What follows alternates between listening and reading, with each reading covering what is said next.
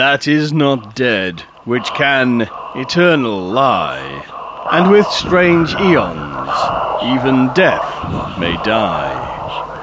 Welcome to the All Lovecraftian Podcast at ArkhamInsiders.com. Unter den jüngeren Amerikanern trifft niemand den Ton kosmischen Schreckens so gut wie der kalifornische Dichter, Künstler und Literat Clark Ashton Smith dessen bizarre Schriften, Zeichnungen, Gemälde und Geschichten einen kleinen Kreis empfindsamer Kenner entzücken.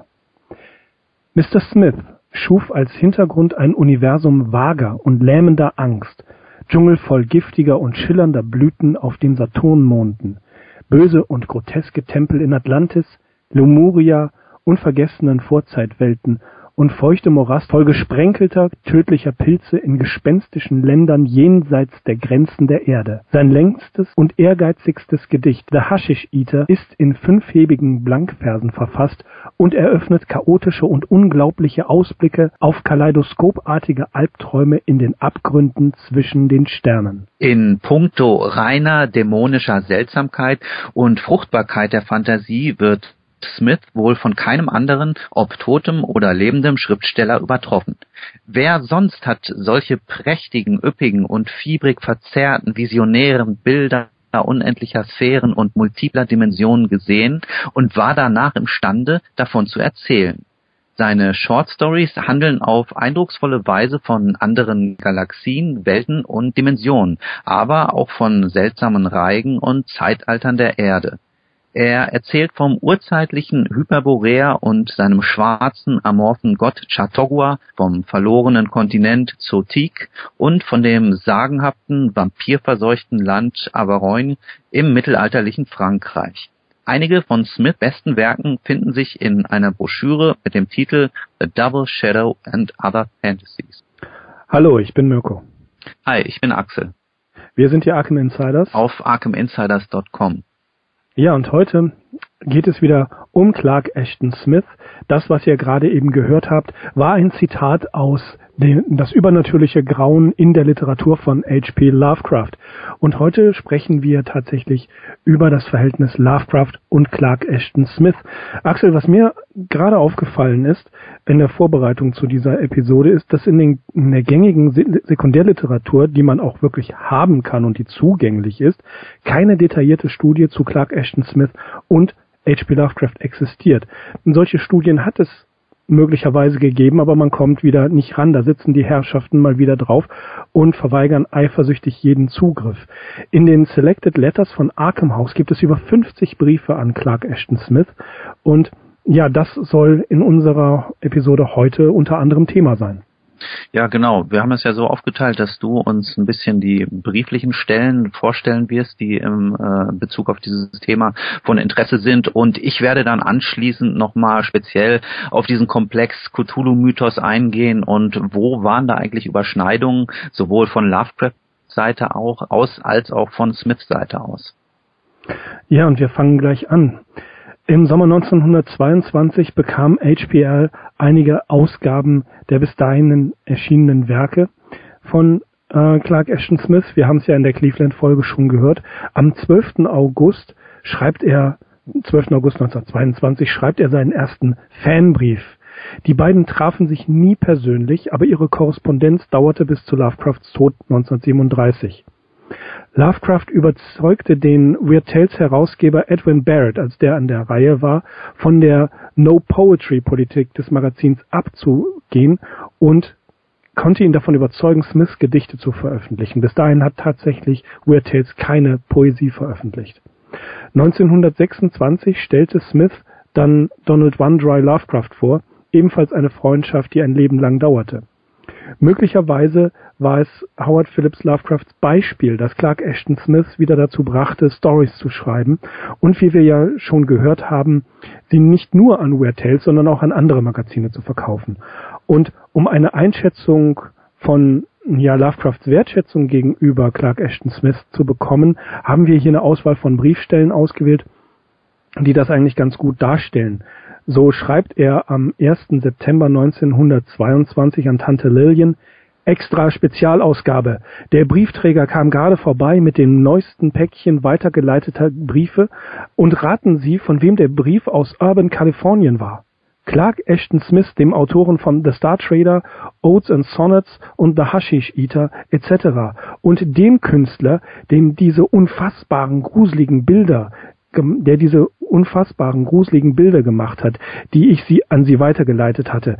Ich hatte ihm nach Lovemans Aufforderung geschrieben, hatte aber niemals damit gerechnet, dass er mir zurückschreiben würde.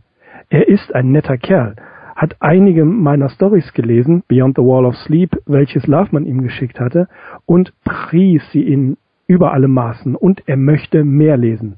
Smith ist ein Genie. Als Poet steht er auf einer Stufe mit Loveman, als Künstler ist er allein auf dem Gebiet. Im Oktober 1922 nannte Lovecraft ihn noch einen Titanen, später bezeichnete er ihn als einen seiner begabten Korrespondenten aus Kalifornien. Ja, er lobt ihn Freunden und seinen Tanten immer wieder gegenüber. An Weihnachten 1923 schreibt er an Tante Lillian, dass er Kenneth Rest Orton einige von Smiths Texten gezeigt hat und im Postskriptum, das ist ihm ein echtes Postskriptum wert, schreibt Lovecraft an seine Tante, Orton ist vollkommen gefangen von den Werken Clark Ashton Smith und will nun all seine Bücher bestellen. Und am 30. Januar des folgenden Jahres schreibt er wieder an Lillian Clark, dass er bei einem Treffen der Gang und es waren Ferdinand Morton, Everett McNeil, Kenneth Orton und Frank Belknap Long, alle voller Bewunderung für die neuesten Zeichnungen von Clark Ashton Smith waren, Long sogar in Erwägung zog, zwei davon zu kaufen, falls der Künstler sie überhaupt verkaufen wolle. Wieder in Providence am 1. Mai 1926 nach seiner nach seinem zweijährigen New York Aufenthalt schreibt Lovecraft an Long in diesem Brief findest du verschiedene Smithsoniania und schon bald bekommst du per Express 20 Ashton Smithic Bilder, welche dich ein für alle Mal K.O. gehen lassen werden. Gott, diese Farben. Opiumwahnsinn ohne Grenzen. Aber warte, bis du sie selbst siehst. Mit eigen, wenn du sie erst mit eigenen Augen gesehen hast, dann zeig sie der Gang und stell sicher, dass auch Benjamin de Caceres einige von ihnen sieht. Und dann stelle sicher, dass sie wieder an Clericus Astonicus zurückgehen, da er sterben würde, wenn ihnen etwas zustieße. Oh Junge! Twilight, Sunset in Lemuria, The Witch's Wood und dieser Danzani-Stil, Santa Pegana, aber ich weiß nicht, ob es richtig ist, einem jungen Mann wie dir diese diabolischen Eindrücke zu zeigen. Im Dezember 1926 schreibt er an OneDry, dass negative, Kritiken Smith, negative Kritiker Smiths einfach nicht die geistige Reife hätten, um die philosophischen Implikationen von Smiths Bildern zu verstehen. Mit OneDry diskutiert er viel über Clark Ashton Smith und im April 1927 seine Bilder und Zeichnungen, da, da sagt er, die haben mir den Atem geraubt in ihrem interplanetarischen Chaos, in ihrer Fremdheit und in ihren chromatischen Wundern. Er ist ein Meister und eines Tages wird man ihn entdecken.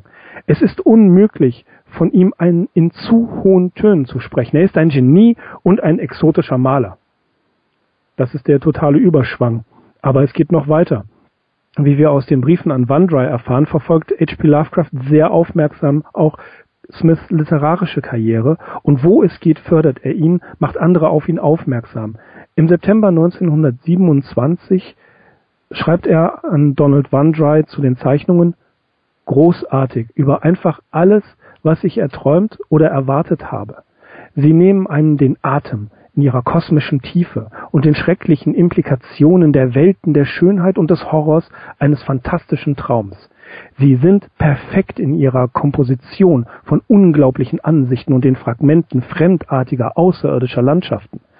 Sie sind Meisterstücke gleitender und morbid dekadentender Farbkontraste in ihrer großartigen Darstellung dieser wundervollen und fernen und atemberaubenden Reiche der Imagination, des Horrors, des, der phantasmagorischen Pracht und der monströsen Größe und finsteren Einbildung, welche in Erinnerung zu halten nur wenigen Menschen erlaubt ist und noch wenigeren ist es erlaubt, sie zu beschreiben. Sie übertreffen um ein Vielfaches alles, was ich kenne. Von allem, von diesem endlosen, eingeschränkten Müllhaufen konventioneller europäischer und amerikanischer Kunst mit möglichen Ausnahmen von Kai Nielsen, Odlin Redon und vielleicht Harry Clark. eine adäquate Einschätzung zu geben, ist unmöglich. Es ist unmöglich, diese überwältigende Darstellung verfallener Schönheit zu beschreiben.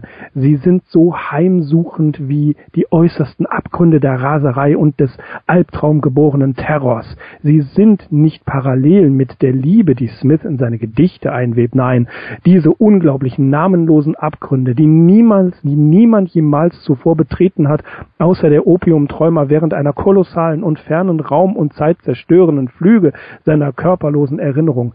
Ihre Schönheit ist gewaltig, eine wunderbare, unbeschreibliche, stürmische Repräsentation eigenartiger Melancholie und furchterregender Farben, der fremdartigsten, ultrakosmischen Traumlände und der hypnotischen Sphären von unheimlichen, bedrohenden, exotischen Anblicken und nächtlichen Grenzgebieten des Schlafs. Ja, was soll man dazu noch sagen, Axel? Da hast du dir echt was angetan. ja, ich äh, ich würde sagen, war, ruhig, Howard, ganz ruhig. ganz gut, ruhig, ja. Gut. Also ich habe nicht, ich habe wirklich nicht äh, alle Stellen übersetzt, aber wirklich, es ist, es ist so, die ganzen Briefe, die er schreibt, in denen er Smith Kreativität und, und äh, Malerei lobt, die gehen alle so. Also er, also, er packt da wirklich aus. Ja, wir haben ja schon einiges erlebt, aber dass er so steil geht, das äh, ist schon so ein bisschen auch ein Novum jetzt, oder? In seiner Briefschreiberei. Absolut. Er neigt ja dazu bei ähm, der Beschreibung von irgendwelchen, ähm, also wenn wir uns an Marblehead erinnern, ne, von Städten und von Orten, da geht er ja auch schon aus sich heraus. Aber hier, das ist wirklich, das habe ich in ja. seinen Briefen bis zu diesem Zeitpunkt in der Intensität noch nicht gehabt. Ja, und hast du noch was auch zu den Geschichten von Smith? Das äh, kommt, da kommt auch noch eine Menge, ja. Im Januar 1924 schrieb Lovecraft für das Amateurjournal L'Alouette eine kleine Rezension, ähm, und zwar über Ebony and Crystal. Das Interessante ist, er äußert sich nur zweimal theoretisch oder äh, kritisch über Clark Ashton Smith. Das ist einmal dieser Artikel über Ebony and Crystal, diese kleine Rezension, nicht lang, zwei Seiten. Und in, wie wir das Eingangszitat schon gehört haben, ähm, das übernatürliche Grauen in der Literatur. Mehr Schriften über Smith, die nicht in den Briefen sind, also sprich Essays oder andere Rezensionen, gibt es gar nicht von Lovecraft. Jedenfalls habe ich keine gefunden. Und in, das, was er in Supernatural Horror schreibt, ist eigentlich auch relativ kurz. Das ist sehr kurz. Ja. Wenn man bedenkt, äh, wie der in den Briefen geradezu ausflippt, ist das sehr, sehr kurz. Aber in dieser Rezension heißt es ganz treffend, näher und viel einfühlsamer an den wilden Träumen der Menschen und vortrefflich kosmischer in seiner Imagination des grenzenlosen Chaos als jeder amerikanischer Dichter seit Poe ist Smith. Er verblieb in relativer Unbekanntheit außerhalb seiner Heimat Kaliforniens, da die Öffentlichkeit eher dazu erzogen wurde, Abenteuern und Schönheit zu misstrauen. Ebony and Crystal ist die kühne Zurückweisung eines Künstlers einer Welt, der Karren und Kassierer, freudianischen Komplexen und Binet-Simon-Tests zugunsten von Reichen erhabener und schillernder Fremdheit hinter Raum und Zeit, die realer sind als jede Realität, denn Träumer formten sie. Mr. Smith ist dem Fleisch des Lebens und der Welt entflohen und warf einen Blick auf die finstere, titanische Schönheit des Todes und des Universums. Er nimmt die Unendlichkeit als seine Leinwand und malt die Wunder der Launen von Sonnen und Planeten, Göttern und Dämonen und des blinden amorphen Horrors, der die Gärten mit polychromen Sporen verseucht, die weiter entfernt sind als Algol und Archena. Er feiert einen Kosmos von lebendigen Flammen und gefrorenen Abgründen, die einzig seinem Genie entstammen.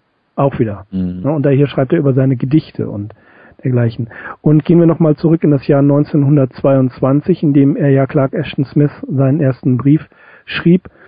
Ähm, immer am 4. August 1922 schreibt er das erste Mal über Clark Ashton Smith überhaupt jemanden, und zwar Tante Lillian. Äh, er war gerade auf Besuch, Besuch in Cleveland und haben Sie jemals zuvor so etwas Gulisches gesehen? Ja, er hatte ihr die Zeichnungen geschickt. Das ist auch bemerkenswert, dass Smith es erlaubt hat, dass seine, seine teuren Zeichnungen hin und her gereicht worden sind. Also die sind ja quasi in ganz Amerika unterwegs gewesen. Das haben die aber teilweise auch mit Manuskripten gemacht. Das waren vielleicht ja. Abschriften, aber teilweise bin ich mir da auch nicht so sicher. Das ist auch so eine Sache, die mich doch mitunter stutzig macht, dass da so Originale äh, einfach hin und her ja. verschickt wurden. Ne? In dem ähm, Band Letters from New York, da schreibt er in Klammern immer, I sent you this brochure, subject to return. Mhm. Also die hatten da offensichtlich einen sehr regen Briefverkehr mit Originalen. Mhm. Und am 12. August schreibt er zum ersten Mal an Clark Ashton Smith, ich bin sicher, dass Sie einen vollkommen, es einem vollkommen Fremden nachsehen werden, wenn er sich die Freiheit zu nehmen wagt, Ihnen zu schreiben, auch weil ich kaum meine Bewunderung für Ihre Malerei und Gedichte auszudrücken imstande bin. Mir wurden Ihre Werke von einem gemeinsamen Freund, Mr. Samuel Loveman, gezeigt, den ich zurzeit in Cleveland besuche. Ihr Buch, das man nur aus chronologischen Gründen als Juvenil ja bezeichnen mag, beeindruckt mich als das Werk eines distinguierten Genies. Das sind die Worte, mit denen sich Lovecraft vorstellt. Da gibt er seine Visitenkarte ab und der, ja, der Briefwechsel zwischen Clark Ashton Smith und H.P. Lovecraft. Ich glaube, die nächsten paar Zeilen, die ich da habe, die werden zeigen, wie, wie wichtig Lovecraft dieser Briefwechsel war. Äh, Lovecraft lobt natürlich auch die Zeichnung und deren Wirkung und ähm, deren Wirkung auf sich selber kann er kaum beschreiben. Er erwähnt auch, dass er selbst schreibt, aber seine Erzählungen weit hinter dem Werk Smith zurückstehen. Er verbleibt mit dem höchsten Lob und hofft sehr, dass Clark Ashton Smith die Zeit findet, äh, ihm zu antworten. Im September versichert Lovecraft seinem neuen Brieffreund Clark Ashton Smith nochmal, dass das Lob ernst gemeint ist. Mit der größten Bewunderung, glauben Sie mir. Im November, Dezember 1922 schreibt er Herbert West und The Lurking Fear und im Januar hatte Smith bereits einen Großteil der Lovecraftschen Werke erhalten und gelesen. In einem Brief vom 11. Januar 1923 diskutieren sie Lord Dunsany, den sie ja beide sehr schätzen, wie wir gehört haben. März 1923 schreibt Lovecraft an Smith, die Prosagedichte in Ebony and Crystal sind zyklopisch. Ich persönlich bevorzuge diese literarische Form, aber Sie haben Ihre Meisterschaft darin bewiesen. Ja, er, er, schreibt auch unter anderem, dass er die Straßen mit seinem persönlichen Lob pflastern könne und dennoch nicht annähernd seine Empfind Empfindungen beschreiben könnte. Lovecraft hat auch seine Tante Smiths Gedichte laut vorgelesen und trotz, dass sie eher die Realistin war und die Realisten schätzte, habe sie sich aber von Smiths Werk beeindrucken lassen. Es ist ihm persönlich auch wichtig zu erwähnen, dass er seine Tanten damit beeindrucken konnte. Der Kontakt mit Smith wird immer vertraulicher. Man ähm, merkt es in einem Brief zum Beispiel vom 30. Juli 1923 an, in dem er Smith anvertraut, dass es besser wäre, niemals geboren worden zu sein. Das ist ja eine, ein Satz, den er äh, Sonja gegenüber sagt und nur sehr, sehr wenigen ausgewählten Freunden spricht er davon, dass er ja eigentlich äh, so eine Art Nihilist ist. Und bei Smith gegenüber merkt man den Briefen aber an, dass er es ernst meint. Manchmal kokettiert er ja so ein bisschen, aber wenn er mit Smith sich unterhält, dann ist eigentlich alles wirklich ähm, vom, vom Grunde des Herzens. Er beschreibt ihm Providence natürlich und klagt darüber, dass es in Providence kaum jemanden gibt, der so aufgeschlossen und kongenial wie Smith, Loveman und Galpin seien. Immer wieder die Zeichnungen, er lobt sie immer wieder und versucht, wie er betont, Smiths Zeichnungen und Malereien auch unter anderen Leuten zu verbreiten und sie dafür zu begeistern. Sie diskutieren unter anderem auch Okkultismus, Astronomie. Im Dezember 1929 arbeitet er an The Mount und schreibt Clark Ashton Smith davon, dass er die Gottheit Zatogua verwendet hat für diese Geschichte. Er lässt Smith auch immer wieder Details aus seinem Privatleben zukommen, was zeigt, wie wichtig ihm der Austausch mit dem kalifornischen Einsiedler ist. So intim berichtet er höchstens seinen Tanten, vielleicht auch noch Galpin, Loveman, Cook und Long, aber das ist schon naja, das, er, er hat schon die höchsten Weine. Ach ja, vielleicht noch Robert E. Howard wird da, kann man damit einbeziehen, aber ja, Smith gehört zum absolut engsten Freundeskreis. Mhm. Ja, im Oktober 1923, sie diskutieren auch Storyentwürfe, schicken sich das gegenseitig hin und her, wie du ja schon gesagt hast. Und wie eine, sie, auch einfach nur Ideen, wie zum Beispiel die Geschichte über ein Dinosaurier-Ei oder über einen verschollenen Kontinent. Da müssen wir natürlich aufmerken. Im November 1930 tauschen sie Beschreibungen ihrer persönlichen Bibliotheken aus, was ich sehr süß finde, nur leider kann man, hat man den Teil, den Smith geschrieben hat, den habe ich nicht gefunden. Lovecraft beschreibt da seine Bibliothek, er war ja schon wieder zurück in Providence. Und immer wieder das große Lob, die Würdigung und die Hingabe und die tiefe Verehrung, die er ganz ehrlich Smith gegenüber äußert und empfindet. Ja, es ist nur ein sehr kleiner Einblick, den wir hier bieten können. Wie gesagt, es sind über 50 Briefe, ich glaube es sind sogar 60 oder 70 in der Arkham House Ausgabe, aber es gab und gibt weitaus mehr. Natürlich in der John High Library liegt eine Menge. Zeit wird es, dass es eine kommentierte Ausgabe der Korrespondenz gibt, denn die Bedeutung von Smith für Lovecraft ist echt nicht zu unterschätzen. Ja, ich, die beiden, ja? ich dachte, dass äh, bei Hippocampus Press auch sowas in Arbeit wäre. Es, es ist in Arbeit, hoffe ich jedenfalls. Aber sowas verschiebt sich ja leider immer. Es gibt die ähm, Briefe zwischen Robert E. Howard und August Derleth an Lovecraft und auch von ihnen. Also ein paar davon sind erhalten und wir können einfach nur hoffen, dass es nicht zu teuer wird. Denn äh, das hat ja schon teilweise exorbitante Preise erreicht. Hm. Die beiden haben halt viele Berührungspunkte in ihren Biografien und ihrem intellektuellen Werdegang. Es ist also wirklich kein Wunder, dass Clark Ashton Smith für Howard Phillips Lovecraft wirklich wichtig war, ähnlich wie Robert E. Howard. Die drei waren sich ähnlich, Smith, Howard, Lovecraft. Ähm, ja, das waren Charaktere, die sich wirklich untereinander akzeptierten und mochten, aber tatsächlich haben sie sich nie persönlich getroffen und dennoch waren sie füreinander enorm wichtig. Und ähm, ja, Axel, kurzer Einblick in die in, die, in den Überschwang, den Lovecraft in seinen Briefen verbreitet an andere Leute. Ihm war es wichtig, was er von Smith hielt, anderen Leuten mitzuteilen. Ja, das finde ich bemerkenswert. Allerdings stellt sich natürlich auch gleich die Frage, was hat Lovecraft für Smith bedeutet? Mir geht halt immer diese Geschichte durch den Kopf, dass ja nachdem Lovecraft gestorben war, natürlich auch Smith Vater im Jahr 1937 endete ja größtenteils seine literarische Produktion. Robert E. Howard war ein Jahr zuvor aus dem Leben geschieden, freiwillig, und die drei bildeten ja das ist so ein gängiger Begriff, die drei Musketiere der We Are Tales. Und auch das zeigt einfach, dass so ein ganz starkes Band zwischen den dreien herrschte, wobei ich jetzt nicht die Briefe kenne, die zwischen Howard und Smith hin und her gegangen sind. Aber zwischen Lovecraft und Smith, also das, da war doch eine Fühlung vorhanden. Das geht auf jeden Fall auch aus den Stellen vor, die, die, die du jetzt zitiert hast. Unbedingt. Also man kann, man kann sagen, die haben sich gegenseitig angefeuert und ja, wir wissen, wie betroffen Lovecraft war, als Howard sich umgebracht hat. Ja. Nun, Smith hat Lovecraft überlebt, aber wie du schon sagtest, das, er hat quasi aufgehört zu schreiben. Das, das muss ihm eine Menge bedeutet haben. Ja, irgendwo ging die Magie dann so ein bisschen verloren eigentlich. Ja, genau. Das, the magic goes away, um mit Larry Niven mhm. zu sprechen. Das stimmt schon, ja. Ja, ähm, was ansonsten die Gemeinsamkeiten mit Lovecraft betrifft, in Deutschland oder auch in Deutschland ist ja immer mal wieder die Rede vom Lovecraft-Zirkel. Das ist so ein bisschen so ein schwammiger Begriff, habe ich häufig den Eindruck. Darunter fallen eigentlich Freunde, Brieffreunde, Bekannte und Kollegen.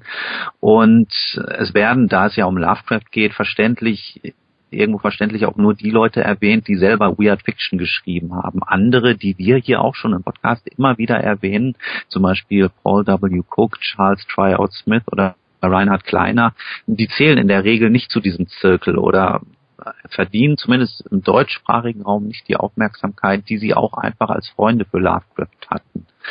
Und der Autor Jack Cobles, den wir auch schon erwähnt haben, hat zum Beispiel auch ein Buch herausgebracht, das heißt The Lovecraft Circle and Others. Da sind Erinnerungen an Pulp-Autoren der 30er, 40er und 50er Jahre versammelt und natürlich auch Leute, die Lovecraft äh, teilweise nur noch am Rande kennengelernt hatten oder wo es nur ganz geringe Berührungs Punkte gab sogar. Und viele der Autoren, die Kobles vorstellt, sind so Jahrgang um 1910, Fritz Leiber, äh, Carl Jacobi, Robert Bloch und als die mit Lovecraft in Kontakt getreten sind, waren sie natürlich noch Jungschwunde. Also das ist auch nochmal eine andere Mischung, als sie im deutschen Raum so präsent ist. Was ich eigentlich sagen möchte, ist, den Lovecraft-Zirkel, den einen Lovecraft-Zirkel, den gibt es nicht. Und wenn es ihn überhaupt gibt, ist er wahrscheinlich sehr viel größer, als er bisweilen dargestellt wird. Aber um jetzt auf Clark Ashton Smith zu sprechen zu kommen, natürlich zählt man ihn als Brieffreund auch absolut gerechtfertigt zum Lovecraft Circle. Er steht allerdings außerhalb dieser Neuengland-Clique, dieser Leute, die ich eben teilweise genannt habe. Und das ist so ein ganz großer Unterschied zwischen Lovecraft und ihm, der sehr augenfällig ist, dass Smith eben kein kosmischer Regionalschriftsteller war. Dieser Lokalfanatismus, wie er bezeichnend für Lovecraft ist, den suchen wir halt bei Smith vergeblich. Und er selber äußerte sich 1930 Lovecraft gegenüber in einem Brief, ich fühle mich wohler, wenn ich alles in einer Erzählung erfinden kann, einschließlich des Milieus mir liegen reale Schauplätze nicht genug am Herzen und sie interessieren mich nicht genug, um ihm die Atmosphäre zu verleihen, die mir bei etwas gänzlich Erfundenem gelingt. Ja, nach den Briefstellen, die wir jetzt auch von dir gehört haben, Mirko, stellt sich vielleicht auch ein bisschen die Frage, ob genau dieser Punkt derjenige war, den Lovecraft vielleicht auch bewundert hat an Smith. Und vielleicht war Lovecraft einfach so ein bisschen auch gefangen auf seinem neu äh, englischen Heimatboden und konnte sich dann nicht so lösen, wie es Smith gelungen ist. Aber das ist einfach nur eine These von mir, die ich jetzt mal ebenso on the fly entwickelt habe. Mhm. Interessant ist ein Statement von Fritz Leiber, der sagte, die wenigen kleinen Anleihen zwischen ihm also Smith, und Lovecraft waren eher spielerische Ausdrücke ihrer literarischen Freundschaft. Und das ist eigentlich ganz interessant, weil wenn man tatsächlich das erzählerische Werk beider betrachtet, finden sich auf den ersten Blick nur sehr wenige Überschneidungen, die wirklich so ins Auge springen oder wo man ganz klar sagen kann, also hier bezieht sich der eine auf den anderen. Ich habe einfach mal drei Beispiele herausgesucht, ohne Anspruch auf Vollständigkeit. Zum Beispiel fertigte Smith den wir, das haben wir jetzt wirklich zu Genüge gehört, Lovecraft als Künstler sehr schätzte. Der fertigte zwei schwarz-weiße Illustrationen im Stil Aubrey Birdslace für The Lurking 4 an von Lovecraft. Die Geschichte war 1923 in der Zeitschrift Homebrew erschienen. Äh, Homebrew und den Herausgeber dieses Magazins, Julian Hutain, den haben wir in Folge 41 erwähnt. Wer da nochmal nachhören möchte, das Interessante an diesen Zeichnungen ist, dass sie von Smith sehr zweideutig gestaltet wurden und auch der Erotomanie völlig unverdächtige Menschen äh, können hier also durchaus geschlechtliche Begebenheiten aus diesen Zeichnungen äh, herauslesen oder erkennen. Anscheinend nur Lovecraft nicht oder er wollte es nicht zugeben oder was auch immer. Ich werde das auf jeden Fall in die Links setzen, weil äh, der gute William Puckmeyer hat einen Scan aus Homebrew auf seinem Blog stehen und äh, da kann man sich diese Zeichnung angucken. Eine andere Geschichte, jetzt wieder von Smith, ist ähm, die Epiphanie des Todes, die ist 1934 in dem Magazin Fantasy Fan erschienen und er hat sie nachträglich, nachdem Lovecraft 1937 gestorben war, äh, seinem Freund gewidmet diese Geschichte ja, ist H.P. Lovecraft gewidmet und der, zu der Story selber. Es wurde darauf hingewiesen, dass äh, sie so eine gewisse Ähnlichkeit mit die Aussage des Randolph Carter oder The Hound aufweist. Also da sind Leute hingegangen und haben gesagt, okay, hier hat sich Smith offensichtlich von Lovecraft beeinflussen lassen. Ob das tatsächlich der Fall ist, sei dahingestellt. Ebenso gut könnte man äh, Elemente aus der Fall Charles Dexter Ward da drin erkennen wobei es fraglich ist, ob Smith die äh, überhaupt schon kannte, weil die wurde ja nie abgedruckt zu Lovecrafts Lebenszeiten und ich glaube, er hat das Manuskript auch relativ lange zurückgehalten. Grob gesagt geht es da einfach um einen Zauberer, der schon lange tot ist, aber unter den Lebenden wandelt. Dann eine weitere Story von Smith, die, die ist nur wirklich sehr offensichtlich von Lovecraft inspiriert von Pigments Model, die heißt The Hunters from Beyond und dort haben wir dann auch mal eine ganz klare, eine ganz klare Bezugnahme auf Lovecraft, denn der an Pigman angelehnte Künstler äußert, äußert sich in der Story so, ich wollte in der Bildhauerei das erreichen, was Poe und Lovecraft und Baudelaire literarisch erreicht haben und was Robs und Goya in der Bildkunst gemacht haben. Ja, das waren jetzt einfach mal drei Beispiele, wo mehr mehr oder weniger offensichtlich ein Austausch stattgefunden hat, eine Inspiration. Ansonsten ist natürlich Clark Ashton Smith interessant im Zusammenhang mit dem sogenannten Cthulhu-Mythos. Dort wird er öfter mal erwähnt und es ist, ja, interessant zu sehen oder mal zu untersuchen, ob das tatsächlich der Fall ist und an welchen Stellen denn äh, so eine Interpretation auch zulässig ist. Von den vorgestellten Welten, in denen Smith Geschichten spielen, ähm, das haben wir in dem letzten Podcast dieses Specials gemacht, wird Hyperborea der größte Anteil am Cthulhu-Mythos zugeschrieben. Um das nochmal kurz zu sagen, das ist die Idee außerirdischer Gottheiten und Mächte, die irgendwo im Verborgenen lauern und durch schwarze Magie wiedererweckt werden können. Während ein Autor wie August Derleth einfach Lovecrafts Repertoire an Mitteln, Büchern, Orten Monstern und so weiter übernommen hat, um sogenannte Pastiche zu schreiben, ist Smith Anteil am Mythos ein anderer. Dafür wurde sogar das schöne Kunstwort The Clark Ashton Smithers erfunden. Ähm, das weist darauf hin, dass er durchaus seinen eigenen Mythos erfunden hat, er hat sich vielleicht von Lovecraft anregen lassen, ging dann aber doch wirklich sehr eigene Wege. Bill Murray drückt es folgendermaßen aus. Aber Clark Ashton Smith war nicht Howard Phillips Lovecraft. Seine Interpretation des Mythos war radikal anders als die von HPL und sie war gekennzeichnet von einem Überfluss sardonischen, un-Lovecraftschen Humors. Smith selbst bekannte gegenüber August Derleth, meine Hyperborea-Geschichten scheinen mir mit ihrem vorgeschichtlichen, vormenschlichen und manchmal vorweltlichen Background und Darstellern dem Cthulhu-Mythos am nächsten zu sein. Aber die meisten von ihnen sind in einem Stil grotesken Humors verfasst, der sie doch erheblich davon unterscheidet. Smith Gottheiten scheinen insgesamt eher an den griechischen ähm, Pantheon angelehnt zu sein. Seine Götter weilen viel eher auf der Erde unter den Menschen und richten hier Schabernack an. Und im Gegensatz zu Lovecraft ist Smith viel eher bereit, die Sphäre des Unnahbaren und Gewaltigen zu überbrücken. Dadurch kann er natürlich auch handfester und grausamer agieren und dadurch kommt auch dieser erwähnte sardonische, groteske, hämische, ja sehr schwarzhumorige Zug da teilweise auch rein. Eine der in dem Zusammenhang bekanntesten Schöpfung ist der Krötengott Chautauqua, den hast du auch schon erwähnt, Mirko. Smith hatte ihn 1929 erstmals in The Tale of Satampra Ceiros ins Spiel gebracht. S.T. Joshi schreibt, ob sich Smith hierbei von Lovecraft inspirieren ließ, ist diskutierbar. Andererseits hat natürlich Lovecraft Chautauqua erwähnt, zum Beispiel ja auch in dem schon genannten The Mount und außerdem in The Whisperer in Darkness und in At the Mountains of Madness. Das Buch von Eibon, das der gleichnamige hyperboreische Zauber verfasst hat, wurde von mir ebenfalls im zweiten Teil dieses Specials schon erwähnt. Die Erzählung Die Ankunft des weißen Wurms von Smith wird als neuntes Kapitel dieses Zauberbuchs präsentiert und bei Lovecraft kommt es ebenfalls noch einige Male vor, wie etwa in Träume im Hexenhaus, der Schatten aus der Zeit oder Jäger der Finsternis. Aber das ist alles mehr oder weniger oberflächliches Name-Dropping, das weiter nichts mit der Story zu tun hat. Ergiebiger sind da eigentlich die Briefe, die zwischen Lovecraft, Smith und auch Robert H. Barlow hin und her gingen. Und auch hier kann ich nur noch mal sagen, das klang auch schon in deinen Briefzitaten an, Mirko. Die haben sich sehr intensiv über ihr Werk brieflich ausgetauscht und dort finden wir wirklich Ideen, die dann gar nicht umgesetzt wurden in vollendete Geschichten und allein deshalb ist es ein sehr interessantes Material auch für Autoren, die vielleicht Interesse haben, äh, selber Mythosgeschichten zu schreiben. Die finden da durchaus einige ganz gute Steilvorlagen.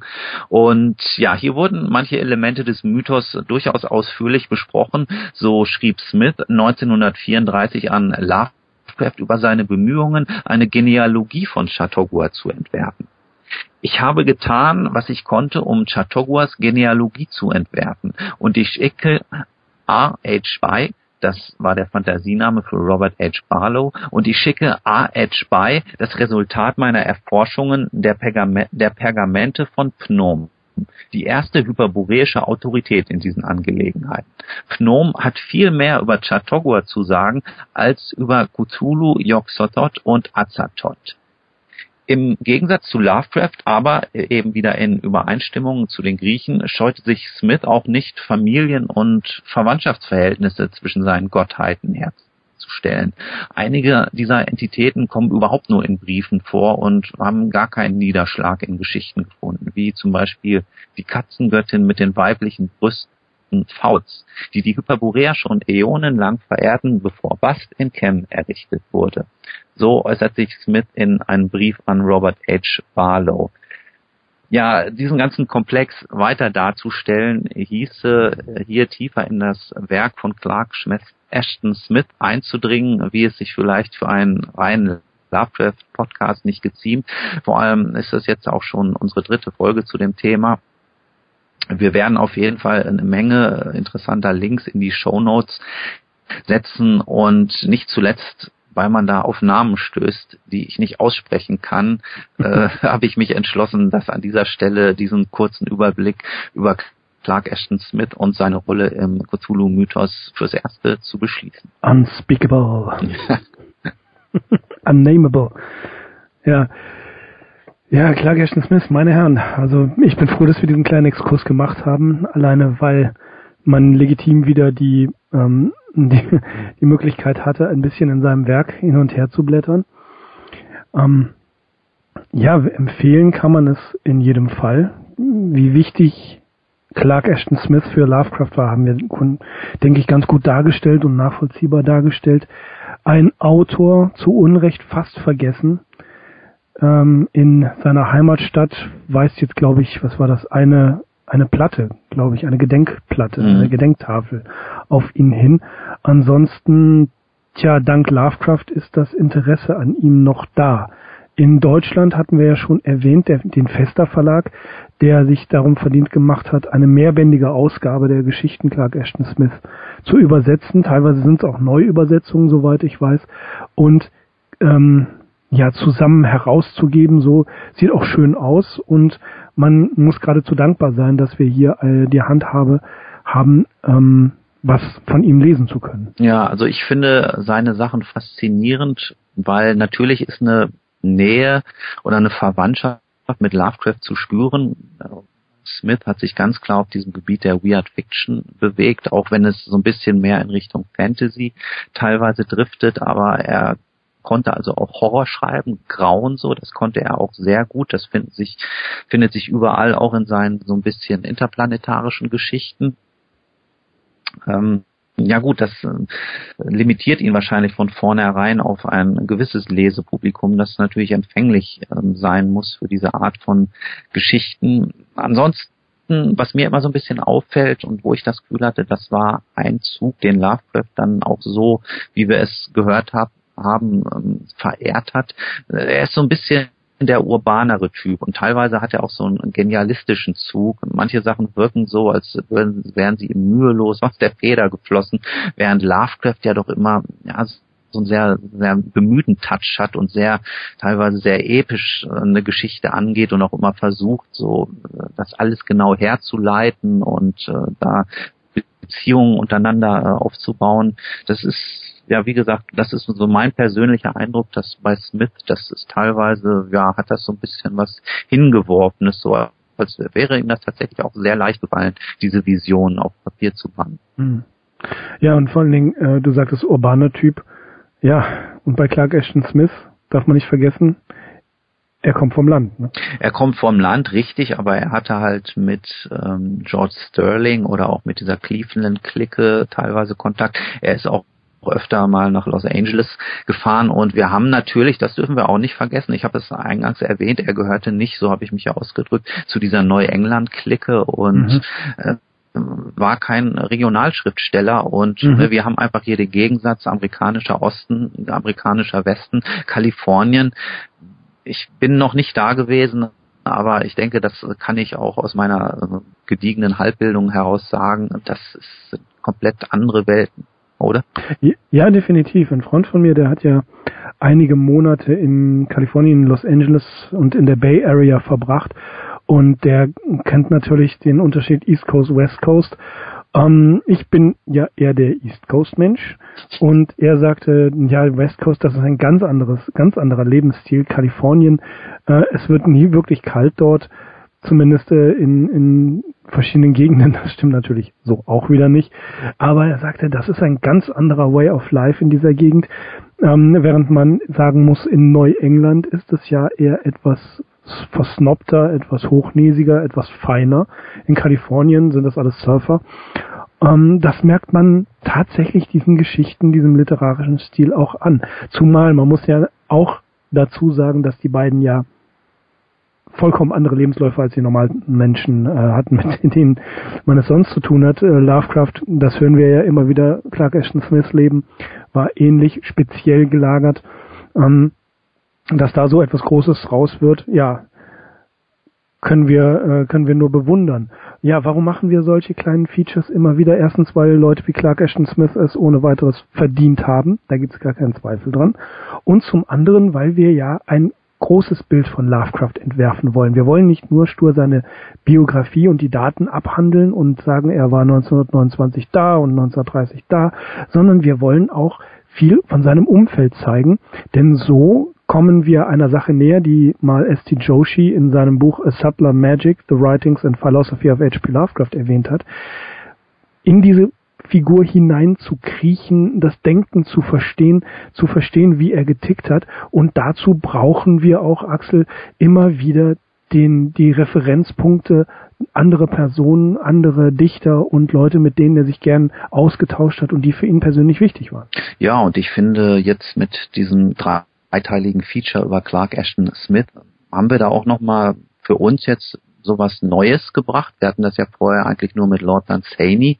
Auch ein faszinierender Charakter, faszinierender Mensch und Schriftsteller, aber dann auch wieder ganz anders als jetzt zum Beispiel Clark Ashton Smith. Und wir können uns sicherlich noch auf weitere Specials zum Beispiel über ja, wer wird uns da noch vorstehen? Robert E. Howard natürlich, Robert e. vielleicht Howard, Robert ähm, Arthur Macon. Also wir werden noch einige Leute finden, die wirklich auch äh, aus ganz verschiedenen Ecken und Enden der Welt kamen oder der Vereinigten Staaten, Großbritannien natürlich und den Vereinigten Staaten und jeder wird da seine eigene, seine Eigenheit auch wieder mit hineinbringen und am Ende ist es so, wie du sagst, das alles wird ein sehr schönes, komplexes Bild von Lovecraft ergeben. Ja, und um bei Lovecraft zu bleiben, in den nächsten Episoden geht es tatsächlich weiter mit seiner Biografie. Wir nähern uns dem Jahr 1923. Damit werden wir in der nächsten Episode anfangen. 1924, das haben wir ja schon gehört, wird er Sonja heiraten und dann nimmt sein Leben eine entscheidende Wendung. New York droht uns. Ähm, da werden wir sehr viel drüber berichten. Einstweilen freue ich mich schon darauf, wieder mit der Biografie weiterzumachen, mit der Biografie H.P. Lovecrafts. Und ähm, tja, mir bleibt nichts anderes übrig, als euch zu danken, dass ihr wieder mal äh, zugehört habt, dass ihr uns in das Abenteuer Clark Ashton Smith gefolgt seid. Und ich hoffe, wir konnten euch auch ein bisschen dazu bringen, mal auch nach Clark Ashton Smith die Fühler auszustrecken und ein bisschen zuzuhören. Das war es von uns, von mir. Ich bleibe mit den herzlichen, herzlichsten Grüßen am Mikrofon. Wir hören uns wieder. Ich bin Mirko.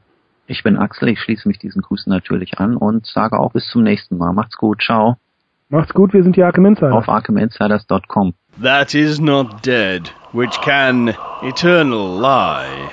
And with strange eons, even death may die. Welcome to the All Lovecraftian podcast at ArkhamInsiders.com.